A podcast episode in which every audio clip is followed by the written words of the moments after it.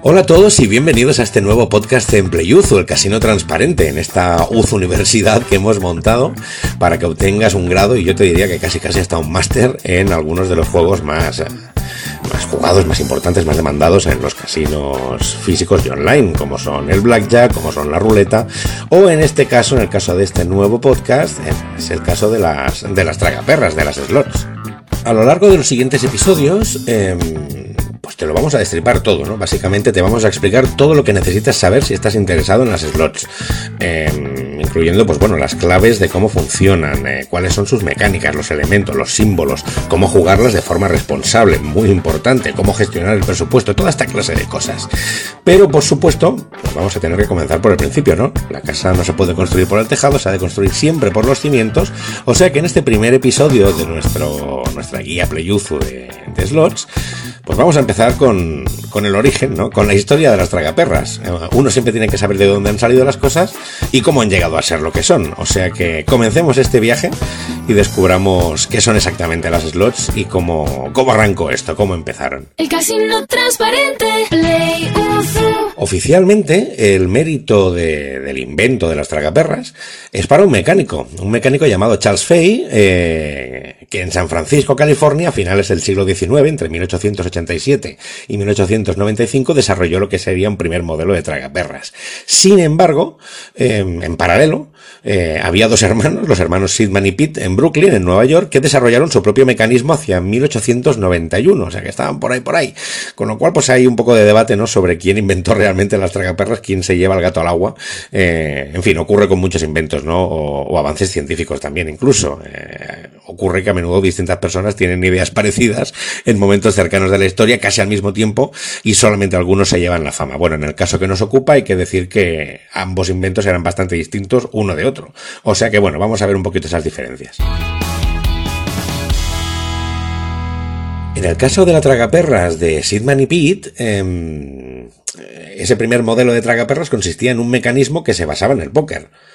Contaba con cinco rodillos y en ellos había 50 símbolos de cartas de póker y entonces pues eh, se activaba con una palanca al insertarle un centavo y los premios pues iban mejorando conforme mejor era la mano de póker resultante, no era como una especie de póker automático. Lo que pasa es que, claro, eh, esta máquina no daba premios de forma mecanizada, ni pagaba dinero tampoco. Eh, en cada local en el que había una, que fue rápido porque el invento se, popul se, popularizó enseguida y ocupó, pues bueno, estancos, cafeterías o incluso burdeles, eh, el propietario del establecimiento decidía qué premio dar. Entonces, pues por ejemplo, pues una pareja de reyes te podía conseguir una cerveza gratis, eh, mientras que un trío o un póker, pues te podía conseguir unos cigarros, una botella de licor, en fin, bueno, es un sistema curioso que se considera, pues eso, el precursor, ¿no? De las actuales tragamonedas. Por otro lado, la tragaperras que construyó Charles Fay es la que se conoce como la Liberty Bell Machine y su mecanismo pues era bastante más sencillo que la de Sidman y Pitt. Eh, la Liberty Bell solo contaba con tres rodillos y cinco símbolos, de los que hablaremos enseguida, eh, y algo que la diferenciaba todavía más de la otra, y es que esta sí disponía de un mecanismo que devolvía premios en metálico. Esto fue, ¿no? Entonces lo que marcó la diferencia y lo que casi permite decir que fue Charles Fay quien inventó las tragaperras que todos conocemos. Su modelo fue un éxito tan rotundo que la verdad es que enseguida fue incapaz ya de satisfacer la demanda existente, no podía fabricar suficientes y otros fabricantes crearon sus propios modelos para participar un poco ¿no? en la historia de las, de las tragaperras. Bueno, en fin, la era de las slots había comenzado y los símbolos que todos asociamos a ellas eh, empezaron ya a fijarse en el imaginario popular porque todos tenemos ahí, ¿no? Esos símbolos. Eh, entonces, bueno, ¿cuál de ellos es el más antiguo utilizado? Pues eh, lo dicho, los símbolos de póker, en principio serían los primeros en utilizarse en la tragaperras de Sidman y Pitt. Pero bueno, como esta máquina pues no tendría continuidad, yo creo que podemos decir que los símbolos más antiguos de las tragaperras son los que se utilizaban en la Liberty Bell, que como hemos dicho eran cinco. Eran unas de picas, unas de diamantes, unas de corazones, una herradura y una campana. Esta campana, que era el símbolo de mayor valor, representaba esa campana de la libertad, la, libertad, la Liberty Bell, era un símbolo icónico de la independencia estadounidense, que además hoy se puede ver en, en Filadelfia.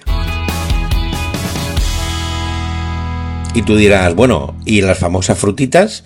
cuando aparecieron, porque todos asociamos, ¿no? La fruta, los melones, las sandías a las tragaperras. ¿Cuándo aparecieron? Bueno, pues no mucho después, porque los nuevos fabricantes, eh, pues claro, quisieron introducir algunos cambios ¿no? en los símbolos. Em, por ejemplo, algunos optaron por darle más patriotismo a la tragaperras y empezaron a meter banderas americanas, etcétera. Pero bueno, digamos que la gente no estaba para pensar en banderas americanas cuando jugaba las tragaperras y la idea no cuajó. La que sí cuajó fue la que se llamaba Operator Bell. Y esta era una tragaperras muy curiosa, porque además de premios en metálico, también ofrecía premios en forma de chicles de distintos sabores. Fíjate tú qué cosa tan, tan simpática. Eh, chicles de cereza, de limón, de naranja, de ciruela, de sandía. Entonces, de ahí vienen esos símbolos clásicos que siempre suelen ocupar la parte baja de la tabla de pagos, ¿no? La que paga menos. Eh, porque es que cuando nacieron ni siquiera pagaban nada. O sea, solamente indicaban el sabor de, del chicle, ¿no? De la goma de mascar que, que acababas de ganar la compañía que, que, lo acabó de inmortalizar ya estos, estos símbolos y estos sabores fue la, la compañía Belfruit Gum. Eh, y de paso también metieron, introdujeron otro símbolo clásico, que era una adaptación de su logotipo y que se iba a convertir en el símbolo bar, ese símbolo bar de colores naranja, azul, verde, con una, dos o tres líneas, eh, que es otro de los iconos, ¿no? De la historia de las tragaperras. Y bueno, esta historia de las tragaperras iba a continuar las siguientes décadas, ¿no? Con, las slots adueñándose, pues eso, de cafeterías, de bares, de barberías, de cualquier local de ocio, además de los casinos, cuando, cuando ya se fueron también popularizando estos. Eh, y el siguiente hito en la historia lo podemos encontrar en 1963. ¿Qué ocurrió? Bueno, el, la responsable fue una empresa llamada Bali. El juego se llamaba Money Honey. Eh, y bueno, pues, ¿qué pasaba? Pues que se trataba de la primera tragaperras electrónica de la historia era física, estaba en un local físico, pero la pantalla era una pantalla electrónica en la cual se replicaba la parrilla clásica de tres rodillos de, de una tragaperras. Puede que digas, ostras, qué fecha tan temprana, ¿no? Para, para el juego electrónico. Eh, o que te sorprenda que eso pasara, porque la verdad es que lo que son las slots físicas, las máquinas eh, mecánicas, siguen se han seguido utilizando, ¿no? Y han convivido durante muchos años con las tragamonedas electrónicas. Pero es que en la historia de las tragaperras hay que considerar un par de cosas. Primero, que en Estados Unidos han sido siempre pioneros en esto, ¿no? En la electrónica y empleando tecnología que tardó algunos años o incluso décadas en llegar o popularizarse en España, que recordemos hemos pasado unas décadas bastante complicadas durante el siglo XX.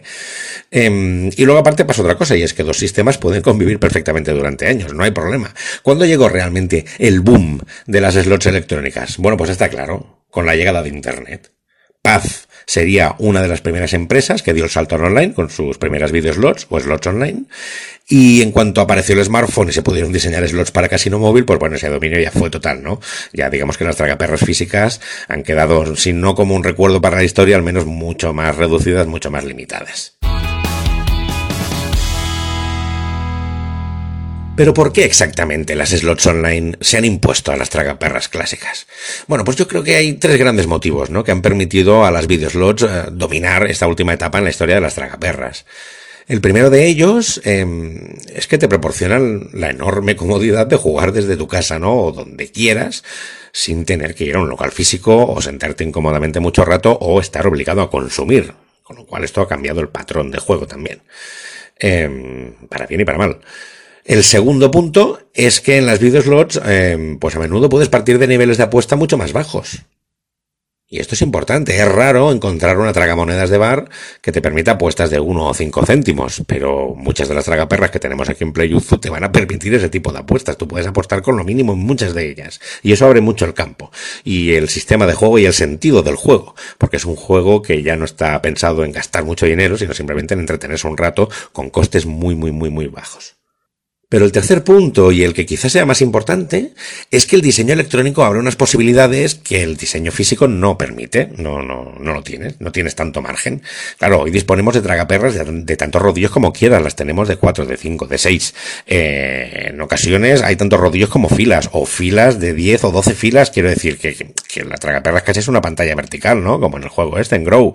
Eh, en fin, hay unas opciones visuales absolutamente alucinantes. Contamos con infinidad de símbolos minijuegos asociados, animaciones, funciones extra. Eh, ¿Y qué funciones extra? Pues mm, giro gratis especiales, multiplicadores, en fin, muchas características únicas que permiten hacer de cada nueva slot una sorpresa, ¿no? Entonces, claro, esto es lo que te permite el, diseño electrónico.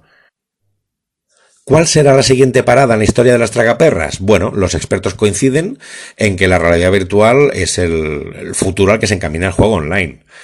Bueno, Eh, a mí personalmente esto digamos que me parece claro en lo que son juegos como la ruleta o el blackjack, quizás sí, ¿no? En los que puedes conseguir una experiencia mucho más inmersiva.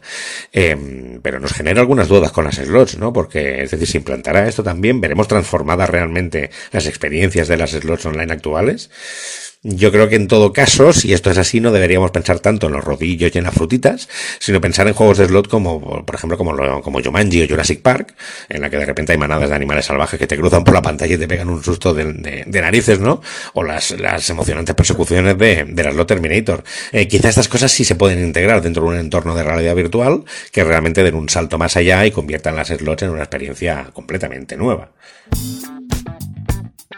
Pero bueno, esto en todo caso ya no forma parte de la historia, al contrario, forma parte de la historia del futuro, de la especulación, con lo cual ya veremos lo que nos encontramos. De momento lo que sí tenemos es un catálogo enorme, enorme, inacabable de slots uh, online de todo tipo todo tipo de opciones, todo tipo de temáticas, todo tipo de, posibilidades, encaradas para gente con mucho presupuesto, para gente con bajo presupuesto.